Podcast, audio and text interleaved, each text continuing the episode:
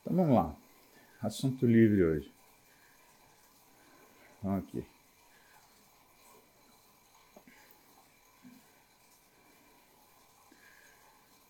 Janu.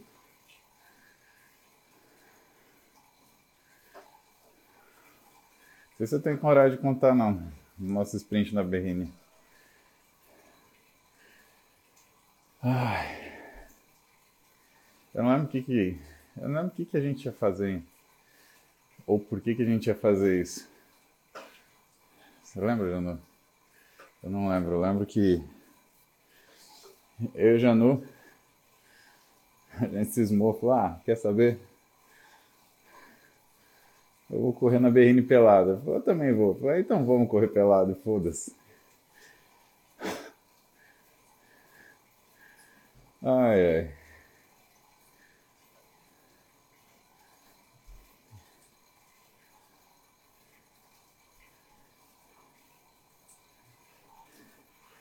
Indicações alimentares para quem tiroidite de Hashimoto. Tireoide de Hashimoto é uma doença inflamatória da tireoide, né? Produção de autoanticorpo. Geralmente você encontra uh, anti-TPO positivo, você encontra ah, de como mais comum, né? Você encontra o cara com anti-TPO positivo, né? Raramente você pode ter um TRAB, que é o anticorpo antireceptor de TSH, mas normalmente quando você tem TRAB é sinal de doença de Graves. Então é um pouquinho diferente. Aí o que você faz em relação à alimentação no Hashimoto? Você não provoca mais desequilíbrio, né? Então não faz restrição severa de energia e também não faz picos de alimentação. Tipo, tá fazendo dieta, tá comendo regular, aí de repente vai lá e come uma pizza inteira, né? Também não é aconselhável você tirar carboidrato da manhã, nem fazer uma dieta de zero gordura. Uma das coisas que pode acontecer se você fizer isso começar a provocar uma constipação por falta de transformação de T4 em T3. Então, constipação é um dos sinais que o manejo aí da tireoide não está legal também. Mas é simples, Gil, não tem muito.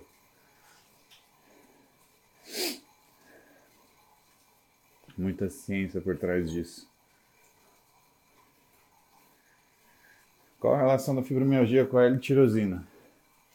Não sei, nunca pensei nisso. Por que a gente usa tirosina? A gente usa tirosina. A gente acabou de falar de tireoide, né? A gente usa tirosina para fazer mitidite. Moniodotirosina, diodotirosina. Isso a gente faz na dentro da nossa célula tiroidiana e ela joga o mitidite para dentro do que é o espaço coloidal. E aí, a partir de moniodotirosina e diodotirosina, ela vai produzir, então, T3 e T4. Né? Duas moléculas de diodotirosina vão fazer T4. Uma molécula de iodotirosina mais uma de monoiodotirosina vai fazer T3. E aí você vai ter mais ou menos, vai, 80% da produção de T4, 20% da produção de T3 pelo tireoide. Qual a relação de fibromialgia com tireoide? Fibromialgia é uma doença que, então, para vocês é, primeiro saber o que é fibromialgia, né? É um transtorno miofacial, ou seja, uma doença que é de desordem muscular, onde você tem uma sensação de dor exacerbada e que na verdade a gente estuda que na realidade, seja uma interpretação errada de um estímulo que não deveria ser doloroso. Né? Então, você cria um estímulo físico né? e você faz o diagnóstico de fibromialgia clínico, não adianta ter exame. São 11 pontos espalhados pelo corpo, que quando você aperta né, os trigger points, você acaba tendo uma resposta álgica, uma resposta de dor. E aí,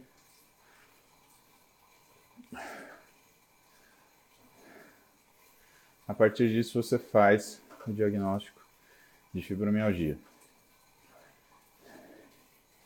Eu eu percebo que clinicamente, né, esses trigger points, quando eles têm uma relação com espasmo muscular local, ou seja, quando você vai apertar esse trigger point existe um espasmo muscular, que o pessoal costuma chamar de ah, tem um nó no meu músculo. Né? O que, que é isso? É um ponto de contração do feixe. Eu percebo que já não é mais só uma doença que é da interpretação álgica do sistema nervoso central. Ela é uma doença muscular também. E essa parte a gente tem que ter cuidado porque faz com que essa terapia mude. Fibromialgia precisa de fisioterapia, porque uma das coisas que ajuda muito na no ganho de capacidade, aliás, na melhora da fibromialgia é o aumento da capacidade física, tanto pela liberação de beta-endorfina quanto pelo condicionamento da massa muscular. Só que você não consegue pegar ah. Você não consegue pegar um fibromialgico e botar ele para treinar de cara. Né? Tem uma, uma progressão. E o melhor é você começar com uma físio para depois você caminhar para o treinamento. E o que tem isso a ver com função tiroidiana? Bom, a função tiroidiana normal ela traz sensação de bem-estar.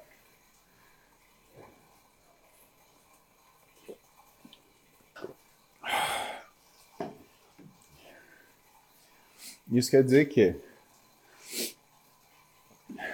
quando sua, sua tireoide está legal, você não tem essa essa essa sensação de, de baixa resposta física, de baixa resposta muscular. Então, basicamente, relacionar as duas coisas seria você relacionar nesse caminho. Né? Ai, tá calor aqui.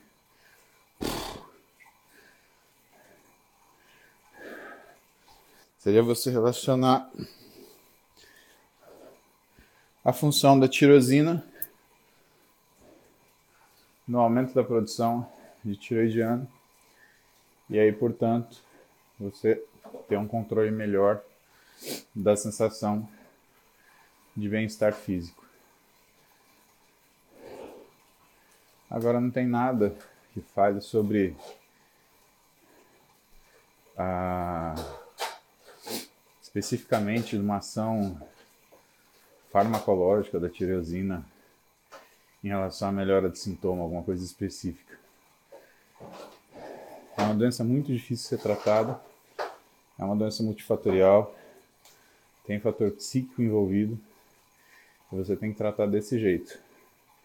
E muitas vezes você tem que usar um antidepressivo para conseguir equilibrar a função do sistema nervoso central.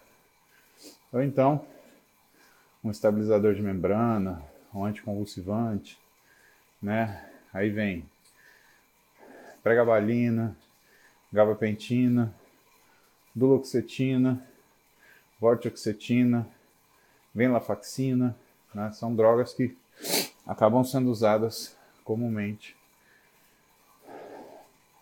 na na fibromialgia.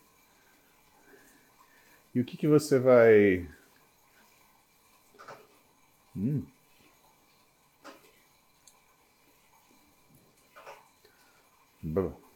Pelo de gato.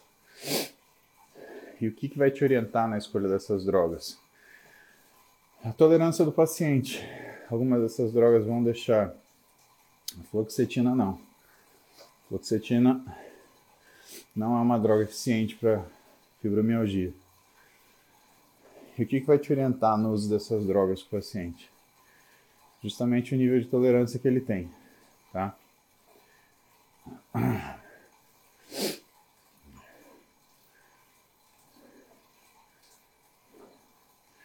De essa metformina para ganho de massa realmente funciona na prática?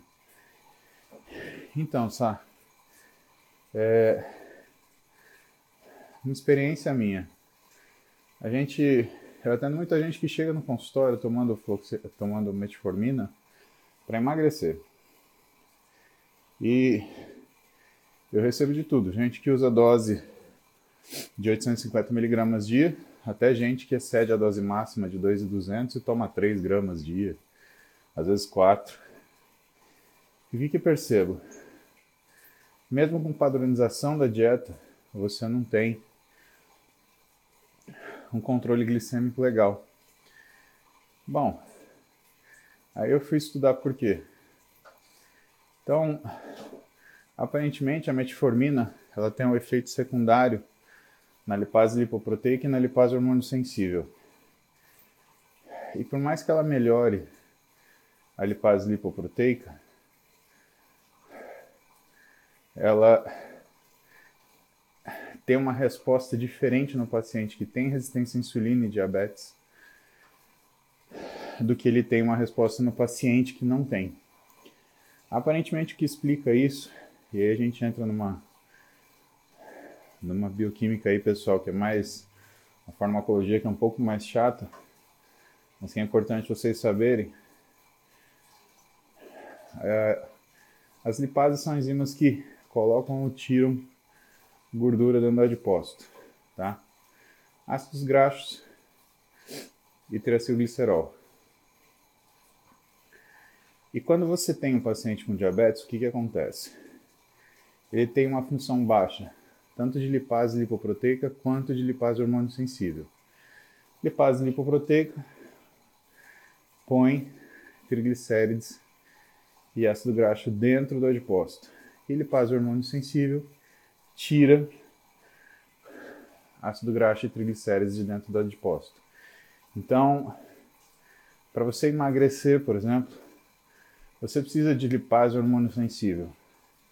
Quem que ativa a lipase hormônio sensível? Catecolamina, GH, androgênio.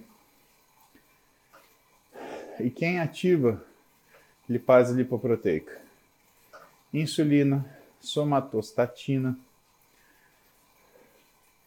Então existe uma vai uma briga, né, um equilíbrio entre as funções hormonais e a função da lipase lipoproteica.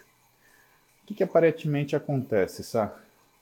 O paciente que tem diabetes ou que tem uma resistência periférica à insulina, ele tem uma insuficiência da lipase hormônio sensível e, portanto, não sabe se é a falta da resposta catecolaminérgica ou a resistência catecolaminérgica. Está num trabalho de review da, do The Lancet, né? que ele atribui a obesidade a um efeito inflamatório e a uma resistência catecolaminérgica. Então a gente não sabe se é a falta de testosterona ou a falta de GH ou tudo isso junto faz com que exista uma diminuição da função da lipase hormônio sensível. E quando você dá metformina, a metformina ela aumenta os dois. Só que no paciente que tem diabetes ou tem resistência à insulina, isso daí tende a se regular. Como que a gente sabe disso? Porque a gente depende de lipase lipoproteica para, por exemplo, fazer remoção de LDL. E quando isso acontece, acontece porque você melhora a entrada de molécula de triglicérides dentro do colesterol, do HDL, do colesterol de alta densidade. Então fica um HDL grandão, cheião, que consegue remover mais LDL. Então, se você prestar atenção nos seus pacientes que têm resistência à insulina, você vai ter um aumento dessa dessa captação e o HDL deles vai subir com a com o uso da metformina. Agora, no paciente que tem funções normais, o que, que aparentemente acontece? Ele tem um aumento da função da lipase hormônio sensível maior do que da função da lipase lipoproteica. Por quê? Porque provavelmente esses três principais, catecolamina, GH e androgênio e testosterona, eles estão funcionando bem. E aí, você tem, em vez de corrigir uma hiperglicemia, você provoca ela pela liberação de triacilglicerol. Quando você aumenta a liberação de triacilglicerol, você vai aumentar o conteúdo de triacilglicerol na célula pancreática. Quando você faz isso, você modifica a função das ilhotas de Langerhans e modifica a secreção de insulina. Quando você modifica essa ação, você também secundariamente modifica a função de produção de glicose endógena do pâncreas. Aliás, do fígado. E o que, que você vai ter? Você vai ter uma hiperglicemia. Que é o que explica por que, que paciente que eu tenho que chega tomando metformina sem não ser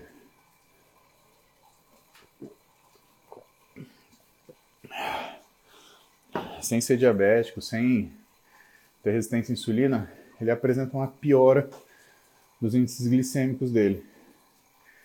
Então, para ganhar de massa muscular, você perturbar esse equilíbrio, ele não é muito, não é muito legal. Além do que a metformina, ela é uma ativadora de AMPK, que vai ativar PPR gama, PGC1 alfa e vai te deixar adaptada para exercício aeróbico. Mas existe um antagonismo entre a via do MPK e a via do mTOR, que é a via de síntese de proteína. Então, se você força isso quimicamente, você faz uma inibição do mTOR. E aí, na verdade, você acaba tendo perda de massa muscular.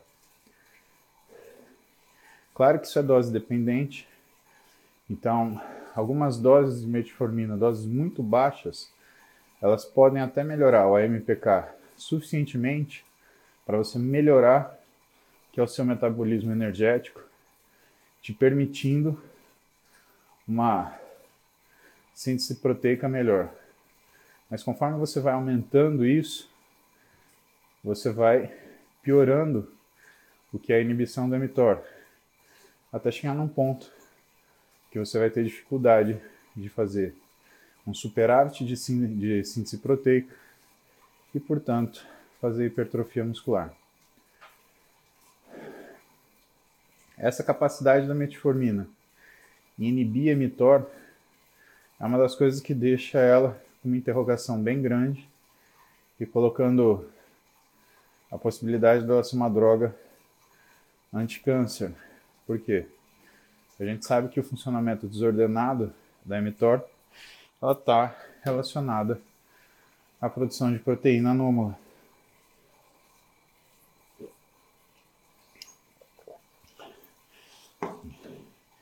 Na célula neoplásica, essa mTOR, então, ela estaria trabalhando de forma errática, fazendo com que a gente tivesse uma piora do quadro tumoral.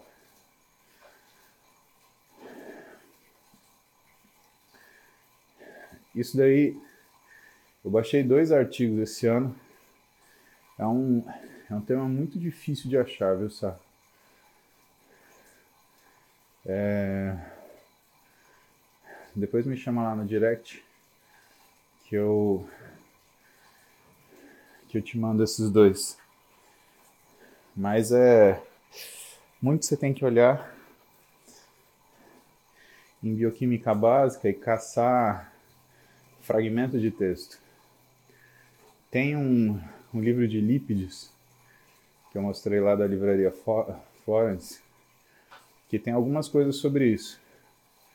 Então, é um livro legal para você rever essa parte metabólica.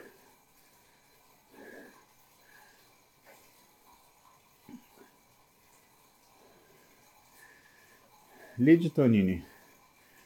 Como comer a cuca da avó sem engordar? Só não querer comer ela inteira, Lid. Você comer um pedacinho, você não vai engordar. Muse, tenho 7 anos de treino e sou natural. Se eu ciclar agora, posso ter resultados? Pedro, minha pergunta é: você quer ciclar ou você quer ter bom resultado? Porque uma coisa pode não ser proporcional à outra. E assim, o organismo não tem relógio, né? Ah, agora é hora de ciclar. Então, não é essa a questão. A questão é, o esteroide ele não funciona para aumentar a sua massa muscular, ele funciona para aumentar a sua capacidade de resistência física ao treinamento. Então você está pensando daqui para frente treinar o dobro do que você está treinando hoje e manter isso daí? Outra coisa, é, o ciclo não é uma coisa que você vai fazer, ah, vou fazer rapidinho para o corpo não sentir. Bom, se você fizer para o corpo nem sentir, por que, que você vai ciclar? Agora, se você fizer um ciclo, teu físico nunca mais vai voltar a ser o mesmo. Tá? Se você fizer um ciclinho aí, sei lá, oito semanas, nove semanas, interromper e fizer um bom TPC, Pensa que para um ciclo de nove semanas, você vai ter que fazer uma TPC de cinco meses. Ou seja, para dois meses de ciclo, você vai ter que fazer uma TPC de cinco meses. E que tem uma chance grande de você não voltar a produzir 100% a sua testosterona como era. Então, se você tiver uma testosterona maior que 600, um LH, um FSH maior do que 5, se você tiver um SHBG entre 30 e 40, e se você tiver um estradiol entre 20 e 35, eu te afirmo, certeza, você vai fazer esse ciclo e você vai se fuder. Você não vai conseguir isso daí de novo. E aí, esquece ganho, né, Pedro? Aí você vai fazer o ciclo Rei Leão, é o ciclo sem fim. Né? Ou alguma coisa você vai estar sempre ligado na. ligado de alguma forma, de alguma droga para tentar fazer um melhoramento físico. Com o risco de esse melhoramento físico ele ser uma coisa só sarcoplasmática, ou seja, você só está inchando a célula. Você está colocando água dentro dela, que é um dos efeitos do esteroide. Por quê? Porque síntese proteica ele é um ganho de longo prazo, não de curto prazo. Tá?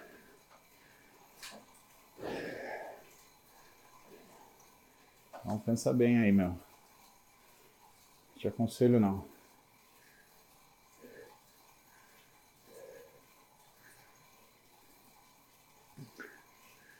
Doutora Elisa Afonso. Chip da beleza. Muitas pacientes chegam para mim vindas do Dr. X, que diz ser a oitava maravilha. Lisa, desculpa, eu não vou colocar a sua pergunta porque tem o nome do médico. E eu não. não costumo fazer isso, né?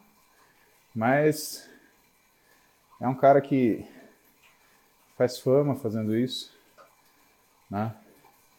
E que o negócio dele é é vender o peixe dele. Ele fala mal de outros profissionais para para ter o ponto de vista, né?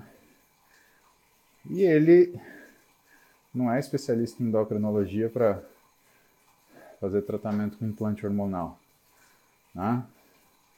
Não que ou qualquer outra especialidade que se relacione de alguma forma com endócrino.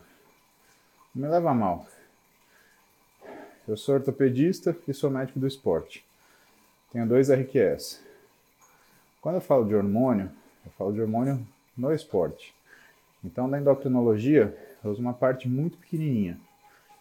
Por que, que eu estudo endócrino? Porque esteroide, ele mexe com todas as funções hormonais do corpo. Ele não mexe só com a sua testosterona. E essa é uma parte que a gente tem que ser muito, muito cautelosa. E esse médico que você falou, ele não é um cara cauteloso com isso. Né? Eu atendo paciente dele que quer ver ele pintado do avesso, né? E ele atende meu paciente que acha que realmente vai colocar um implante hormonal e que vai virar eu, ou virar o Hulk, ou virar, sei lá, o que, que ele quer. Ou que a menina vai conseguir ganhar glúteo, vai ganhar coxa. E assim, isso é uma diferença muito grande. Porque enquanto ele detona aquilo que, que eu vou fazendo com maior cuidado, né? E vou mostrando para a pessoa que na Jump por Turbo em Brasília 73, ele faz uma coisa meio indiscriminada. E assim, isso não é ciência, isso é o acaso, né? E o problema de você fazer o acaso é que você tem mau resultado que contradiz isso que está sendo dito. O que eu falo para meu paciente? olha, Pode dar certo, pode dar errado. Agora, eu não faço isso por uma razão simples, porque eu vejo dar muito mais errado do que certo. Na mão de gente experiente, Isa, você vê que tem uma, uma taxa de colateral.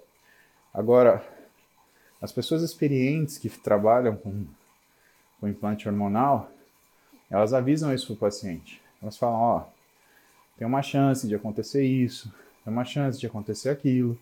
Se acontecer isso, a gente vai fazer tal coisa. Então ele não quer vender o método para o paciente. Ele quer propor uma forma de tratamento. E muitas vezes, quando você tem uma mulher com endometriose, ou uma mulher com alguma alteração hormonal, que seja é, passível de tratamento com implante, é uma opção confortável, não deixa de ser. Mas isso não é para qualquer mulher. O implante, ele funciona melhor com mulheres depois da gravidez e não mulheres antes da gravidez. E de longe, né, o implante hormonal, ele é uma garantia de melhoria estética. Pelo contrário, tá? As mulheres que têm queda de cabelo, têm muita queda de cabelo.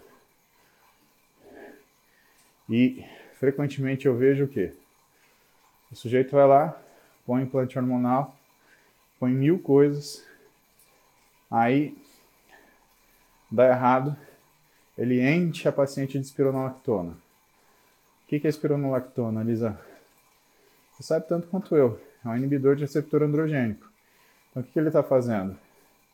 Ele está bloqueando o receptor androgênico para aquela função que ele alterou com o implante. Então, não está fazendo nada, né? A pessoa continua basicamente na mesma. Né? É, algumas situações a pessoa tem uma melhora de uma coisa que ela queria melhorar, mas ela não percebe a pior da outra. E aí, para a pessoa, isso que é a parte difícil. A vida dela tá pior, o físico dela tá pior.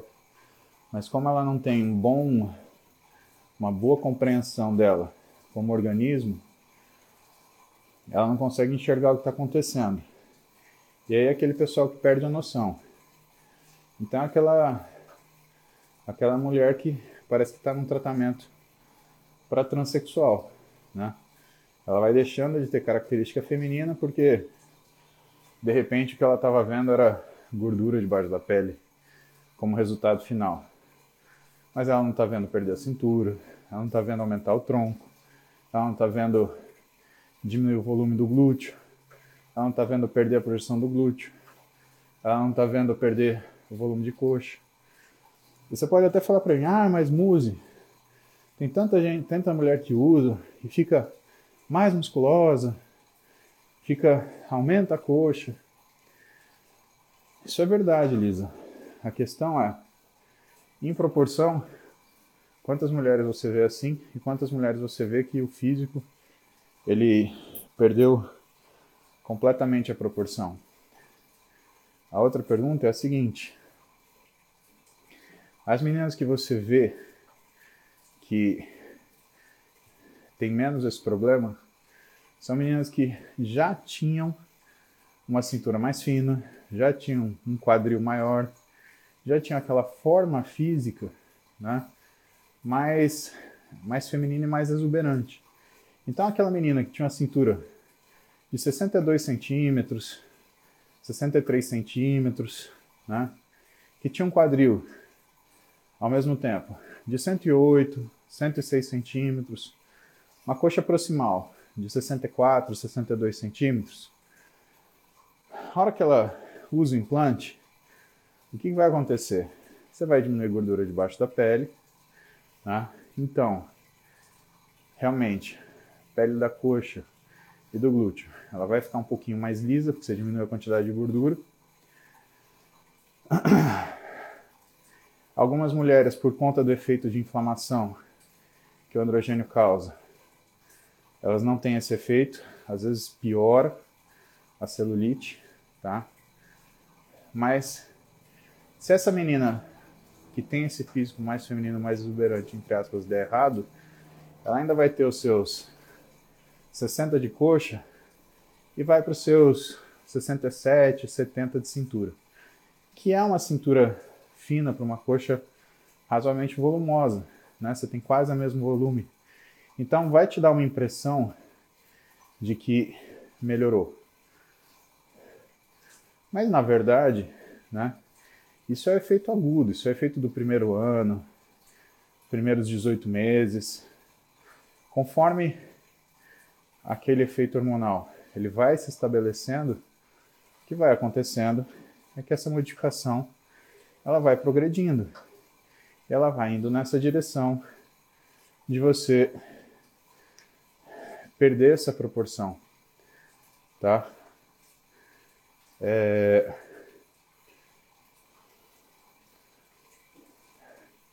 Então, assim,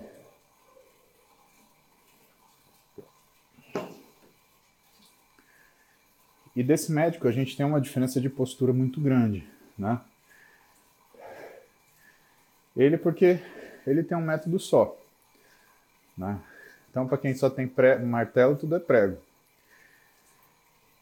E eu porque eu me obrigo a ter opções diferentes para as pessoas diferentes.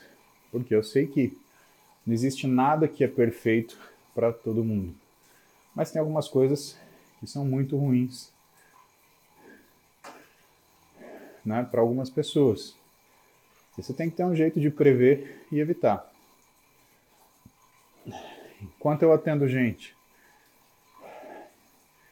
que ele causou miatrogenia, ele atende gente que está insatisfeita com o resultado. Mas veja, o resultado físico de uma pessoa, Ele depende muito dela. Ele depende dela fazer dieta. Ele depende dela não encher a cara. Ele depende dela não fumar. Ele depende dela fazer o exercício da forma correta. Então, sabe? Ah, eu estou insatisfeito com o tratamento. Tá, por quê? Ah, porque meu físico não está como eu quero. Por quê? Ah, porque eu não sou muito de fazer dieta. Ou porque, ah, para mim é difícil treinar, eu consigo treinar duas vezes por semana. Você vai ter um físico proporcional com o seu trabalho. Né? Todo mundo quer ser milionário sem trabalhar, mas procura alguém que conseguiu. Ah, ganhou na loteria. Tá, isso é um em 200 milhões. Né? E aí, aí eu te pergunto, quantos ganhadores de loteria você conhece que mantiveram a fortuna? A maioria perde no primeiro ano. Rico físico é a mesma coisa. Se você der pouca importância para ele, ele não vai trazer resultado para você. Eu treino há 30 anos. Estou aqui, fazendo uma hora de aeróbio todo dia. Você acha que eu estou fazendo isso aqui só para fazer live, só para ficar trocando ideia? Tem um significado isso. Não, eu não sou tonto, eu não tenho tempo a perder. Né? Mas com 40 anos, eu preciso ter pelo menos uma hora de aeróbio por dia. Até para acordar para conseguir treinar. Então, ele gosta de fazer história sobre mim, ele gosta de ficar polemizando, mas, meu, de verdade, eu acho que cada um tem, tem que viver com a sua verdade. Eu não aponto dedos. Né? Se ele vive feliz assim, tranquilo. A responsabilidade é dele. Ele é adulto. Ele tem CRM ele tem responsabilidade pelo CRM dele. Ele faz o que quiser. Quem sou eu para criticar? Ah, mas ele te critica. Entra na fila. Não preciso nem falar porque que ele me critica, né? Simples assim. Eu espero só que ele, caras como ele, amadureçam e profissionalmente, né? E parem de fazer tanta iatrogenia, né? Porque é desagradável você perceber que você tem um colega que não entendeu ainda como a coisa funciona, né? Eu não acho que isso seja uma questão de caráter, né? Eu acho que é uma questão de despreparo mesmo. Né? E é aquela história. Quando Pedro fala de Paulo, sei mais de Pedro do que de Paulo. Tem um ditado árabe que fala isso e fala: quando você aponta um dedo para uma pessoa, você aponta três dedos para você. E na verdade, assim, cada um vive como quer, com a sua verdade. Tem gente que quer fazer isso. Quem sou? Eu e você? Para a gente impedir as pessoas de fazer o que elas querem. As pessoas têm que fazer o que elas querem. Elas têm que viver com o resultado disso. Então, também tem esse lado. Né? Se a pessoa ela quer achar uma coisa, você não é pai dela, se não é a gente, né? Não é ninguém para falar se está errado, punir, castigar, dar bronca. O quê? Dar bronca impaciente? Larga para lá. Quem sou eu? O que a gente faz é, quando a pessoa cai na real, a gente lamenta junto. Esconder o jogo eu não escondo. Ah, se eu não tivesse feito, é, pois é, se você não tivesse feito, estaria melhor. Mas você fez. Essa é a realidade que a gente tem. Vamos tratar de lidar com isso. Ah, eu quero fazer isso, eu quero pôr no pau. Não, faz isso não, você que quis. Né? Essa é uma corresponsabilidade. Ah, é porque eu fui enganado. Não, você quis ser enganado. Né? Você procurou uma pessoa que queria. onde você ia ouvir ela falar exatamente o que você queria ouvir. Então a responsabilidade é sua também, não é do cara. Porque eu não acredito em. Ah, eu sou ingênuo, eu fui uma vítima. Cara, eu não acredito em vítima, Lisa. Não acredito. E geralmente, o pessoal que é muito empolgado né, e que tem essa, essa postura, ah, eu estava maravilha, quando dá errado, é o pessoal que o amor vira ódio. E aí quer fuder o cara, quer perseguir o cara, quer ir atrás do cara. Eu tiro isso da cabeça da pessoa rapidinho. Falo, ó, você procurou alguém para fazer o que você queria. Você achou alguém que faria o que você queria. Então a responsabilidade é sua. A gente tem a seguinte situação: ou a gente gasta o tempo tentando buscar o que você quer, quer melhorar o seu físico, melhorar a sua saúde, ou você gasta o seu tempo correndo atrás de uma coisa que você também é responsável, que você que fez, ninguém empurrou isso para você.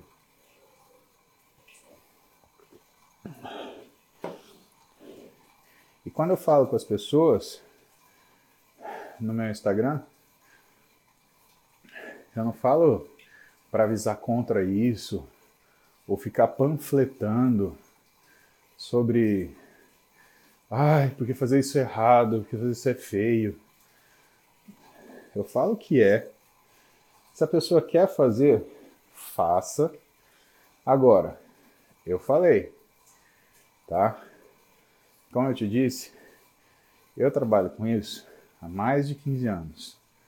Desde a graduação, em 2002, eu estou dentro da fisiologia do exercício, lá da Escola Paulista, estudando exercício, porque eu sempre me interessei por formas de aumentar a resposta anabólica.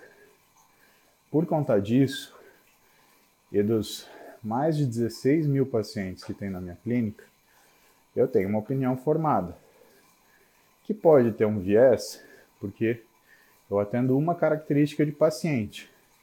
Então eu não sou o dono da verdade, Lisa. Porque eu aceito que pode acontecer isso. E eu entendo que para pessoas, certas pessoas, o método do implante é realmente muito bom. Agora, o que, que eu percebo? Que são pessoas diferenciadas, são pessoas que têm especialidade, são pessoas que não indicam ou que têm critérios de indicação que são rígidos. Né? Então você não passa em consulta para comprar um implante, você passa em consulta para avaliação da sua saúde e metabolismo, para ver o que, que é cabível para você. Porque o que, eu encontro também, Elisa? Muita gente que, como eu perguntei antes para o menino que falou que treina sete anos natural, estava na hora de fazer um ciclo de esteroide. O corpo não tem hora, não é assim que funciona. E aí eu pergunto: você quer tomar esteroide porque você está curioso ou você quer melhorar teu físico? Porque tem muita coisa para você fazer antes de esteroide para você melhorar o seu físico, tá? Bom, então é, é isso a respeito deste senhor e a respeito do procedimento. Mas aí você tem que chegar às suas próprias conclusões. Eu te ofereci as minhas. E você pode contar com a minha com a minha solidez. Eu vou estar sempre aqui. Meu discurso, meu posicionamento vão ser sempre os mesmos. Desculpa mais uma vez de não colocar a sua pergunta, mas é que ela cita o nome de um colega. E eu não, não acho isso legal, não.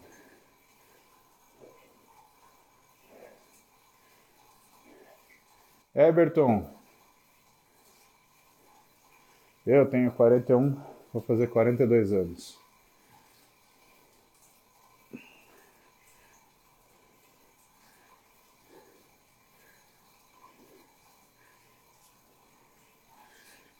Lorena não tem tempo fixo para acontecer efeito platô.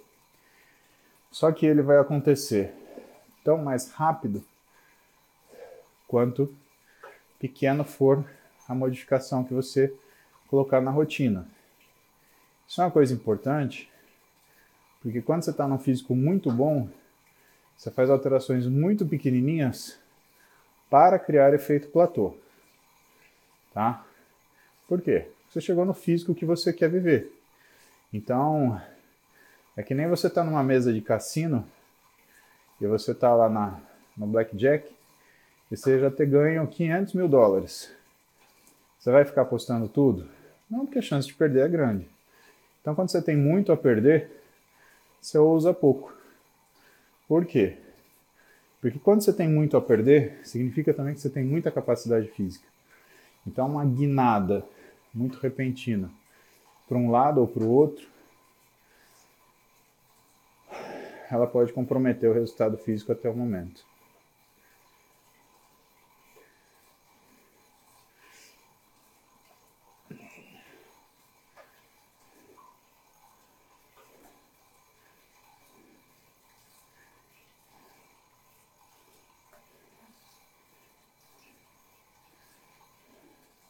Ô Gui, manda um abração para sua mãe, felicidades para ela. Que ela continue sendo feliz com o, filho, que ela tem. E te. E te continue orientando e zelando por muitos e muitos anos.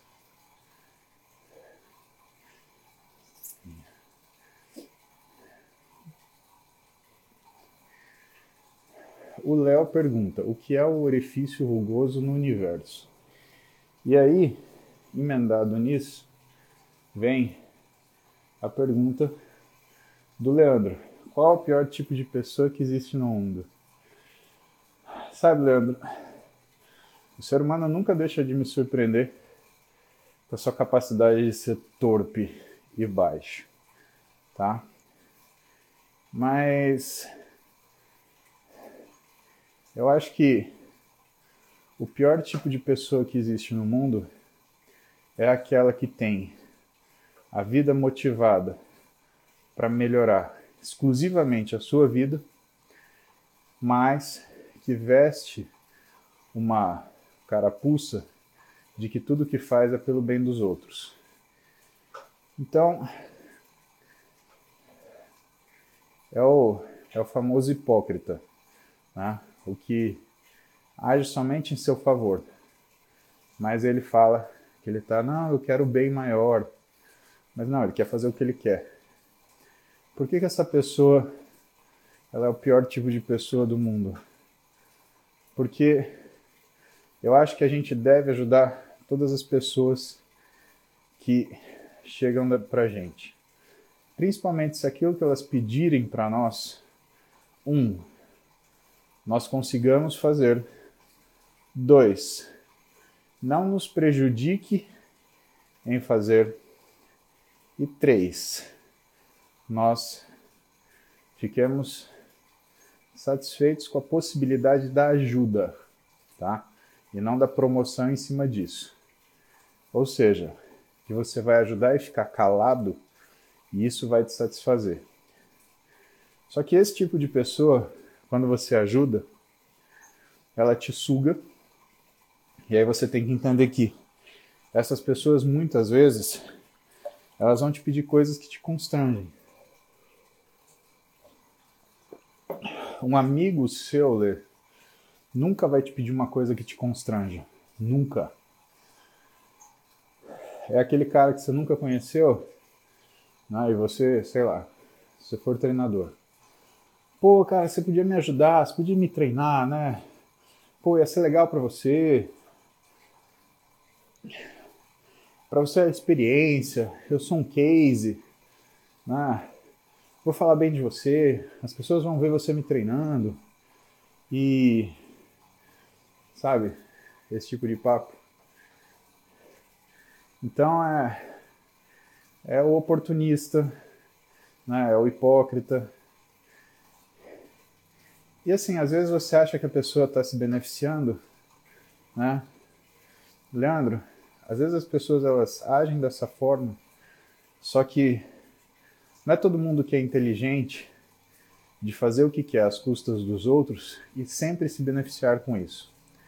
Tem gente que faz o que quer às custas dos outros, só que ela faz o que ela quer e ela não percebe que ela se prejudica assim. Mas é aquele povo que vive numa bile, que vive numa numa raiva, numa. A vida da pessoa é ruim porque a pessoa é ruim, entendeu?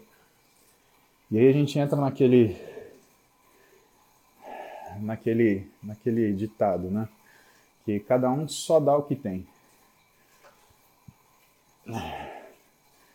E uma pessoa só tem coisa ruim para dar, porque é só o que ela tem, então não vai te dar muita surpresa.